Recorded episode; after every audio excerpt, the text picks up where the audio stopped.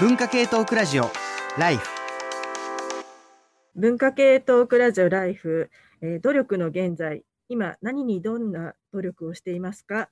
えー、赤坂 TBS ラジオの第6スタジオから違いますねこれは あのえっ、ー、と第6スタジオから生放送でお届けした後外伝をやっています。えっ、ー、とこれこのパートはパート3になります。えーと、まずちょっとね、私がまだ言い切れてない、えー、パ外伝のパート1でちょっと言われてたことになるかと思うんですけど、につながるかと思うんですけど、はい、私がちょっと言いたいことがあって、なんかそのすごく、うん、努力でやっぱりままならないことがあるとき、どうするかみたいな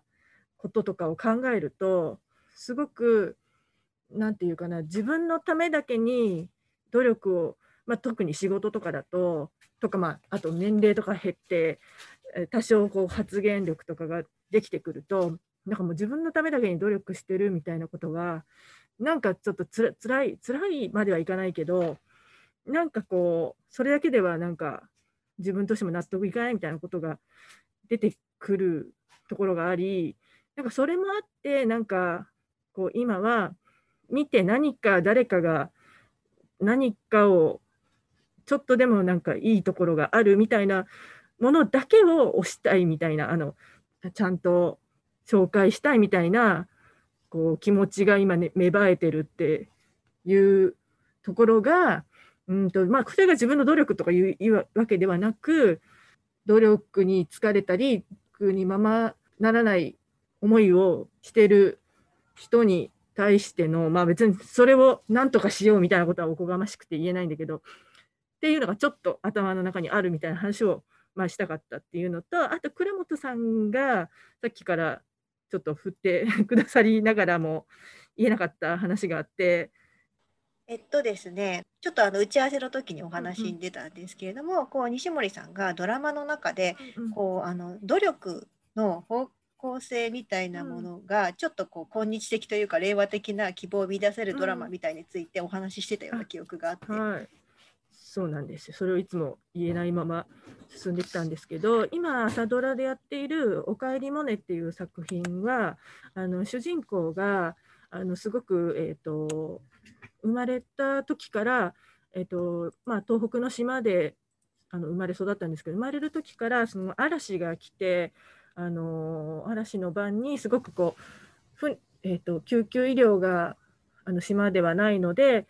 嵐、しけの中、船を出してもらって、あの生まれた子みたいな感じなんですけど、その後もそのやっぱり天候に左右されるあの漁師の仕事をおじいさんがやってたり、その後、えーと、もちろん、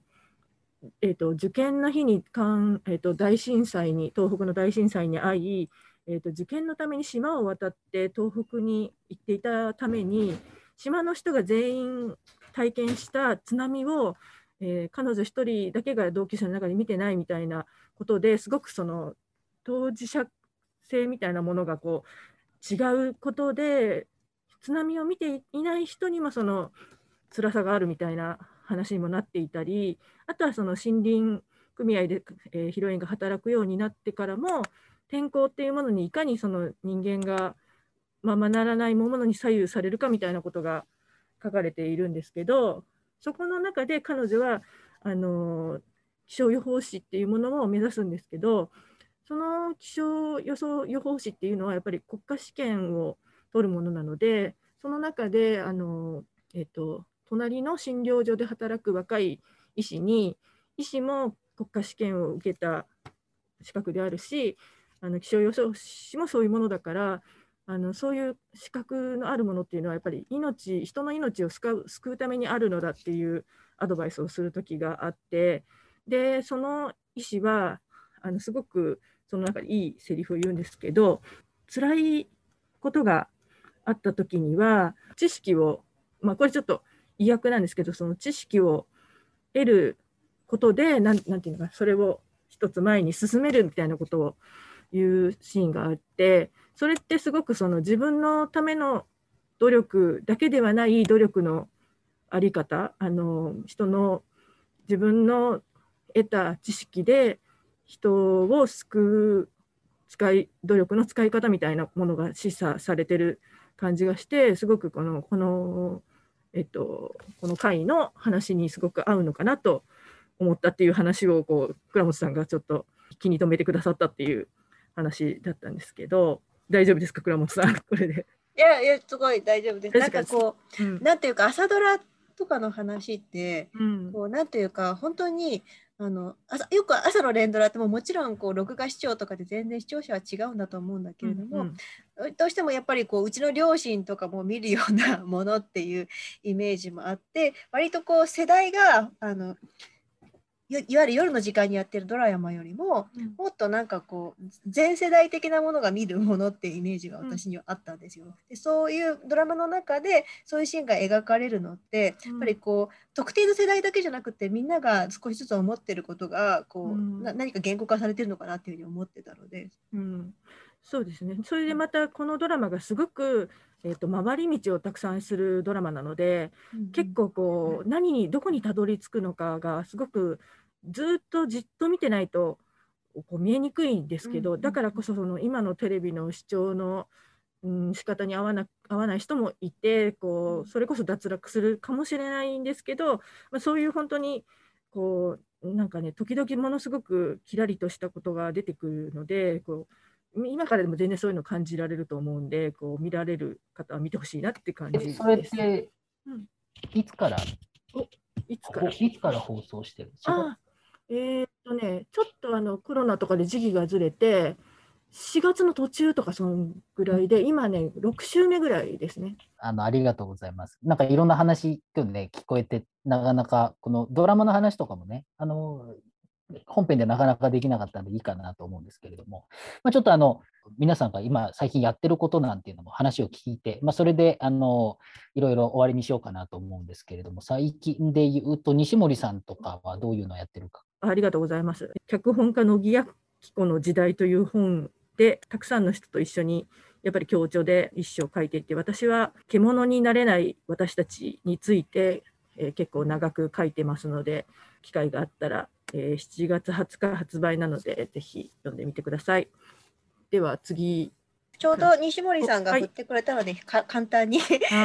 紹介させてください。こう西森さんも寄稿されている、私も寄稿している本で、えーと、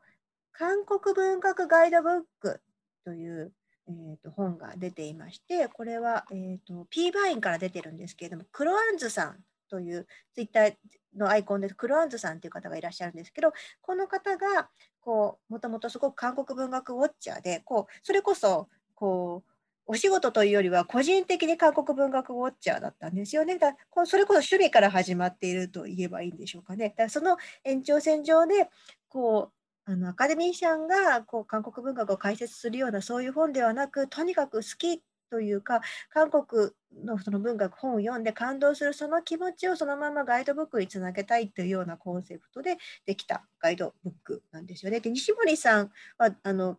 どのページ？私実はまだあの原本自分の元にないんですけれども、はい、私はすごく短いんですけどあの韓国のその小説があの映像作品にはどのように影響しているかっていう話なんですけど意外とあの小説韓国の文学が全く映像になっているものは数作しかありませんという意外な話をしていてなぜそれがなぜなのかっていうこともちょっと書いています。はい、倉本さんはたくさん書かれたんじゃないかと。あ私はねそんなこう人は2人担当なんですけどあのパク・ミンギュっていう作家さんとキム・エランっていう作家さんのこう、まあ、すごい人気非常に韓国で人気のある作家さん2つなんですけれどもこう特にこうお二人とも実はこう目のくらんだ者たちの国家っていうアンソロジーがあるんですけれどもこれは、えーと、それこそセボル号事件にこう感化されて所轄されてあの当時の作家たちが書いた文章を集めたアンソロジーででそこでそのそれこそパク・ミンギュさんがすごくもうきあのもうキム・エランさんも2人ともそこに寄稿されてるんですけれどもつまりこう上へ上へと上っていくようなこう資本主義社会まあ、格差社会をベースにしてるんですけれどもこういうものに対してあの確かに格差もいけないんだけれどもそうやってこう自分の取り分を取るために下の者たちを踏みつけにしている私たちはまたいけなかったんだよっていうこう精神に沿って書いて書かれてるっていうのが結構お二人の共通点なんですよ。で確かにパク・ミンギさんの小説ってあの村上春樹だみたいだっていうふうに言われることもあるんですけどちょっと幻想的でポップでシュールでみたいな短編がすごく多くて「カステラ」っていう作品があるんですけれどもこれはあの第1回日本翻訳小説大賞と受賞されてすごく話題になって2015年でしたっけ？に受賞されてでその韓国文学にこういわゆる一般の読者の人たちが気づいたっていうような結構こうそういう小説なんですけれどもこうそこにある短編の一つにこうあの皆さんこう白線の内がなんかそのなんていうか電車の中でこうあのブッシュプッシュマンって言って満員電車にこう詰め込む人を詰め込むって作業をやっている男の子が出てきてこうそれでみんなも明らかにもう人間として限界これ以上こう電車の中に積み込まれてしまったらこうかわいそうなんだけれどもでもこの人たちにも仕事があるからどうしても積み込まなきゃいけないっていうような競争社会に対してすごく敏感に書いてる作家さんなんですよ。だからなんかこう今回のこう努力とか能力とかっていう話のこう社会とのつながりみたいな話にもつながっていくだろうなと思って、うん、よかったら読んでほしい。なんかその韓国の人たちが感じていることってその文学にも表れてるし映画にも表れてるし歌にも表れてるんですけどすごくつながってる感じが今日しましたよねなんかね、うん、全部が。じゃあ、えっと、次吉川さんの告知をお願いします。はいありがとうございます。はい、えー、と、春に、えっ、と、文庫本が出まして、えー、理不尽な進化という、で、遺伝子と運の間、増補新版という形で、2014年に単行本が出たんですが、それの文庫版です。で、あの、小さくて安くて可愛くなったので、もしよかったら ご購入ください。で、今日のテーマとも密接に関わる内容で、まあ、生物の歴史における能力と運の問題っていうのを考えた本です。よろしくお願いします。倉本さんが、えっ、ー、と、あれ？あ、えっ、ー、と、まず簡単に説明すると、こう、すごくよくて、こう、ざ、残念、残念な生き物っていう本がすごく流行ったじゃないですか。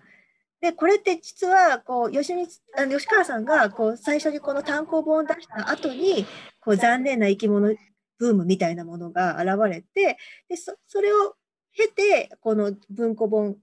文庫化するときにその残念な生き物ブームとのこう兼ね合いみたいな話もこう文庫特典として書かれているんですよ。でやっぱりこうその進化って話になった時にでは残念な生き物っていうものがブームになるってことはじゃあ残念じゃない進化ってものがその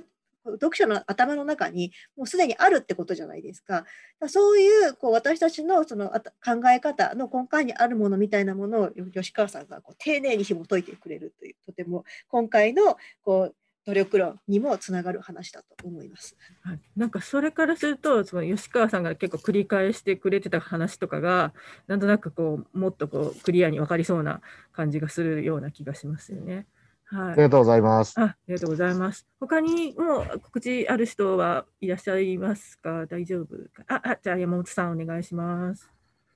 山本ポテトです。えっ、ー、と、大沢正知さんと木村壮太さんの対談本の難しい天皇制っていう本が小文社から出て、えー、私が編集協力をしています。これは上世から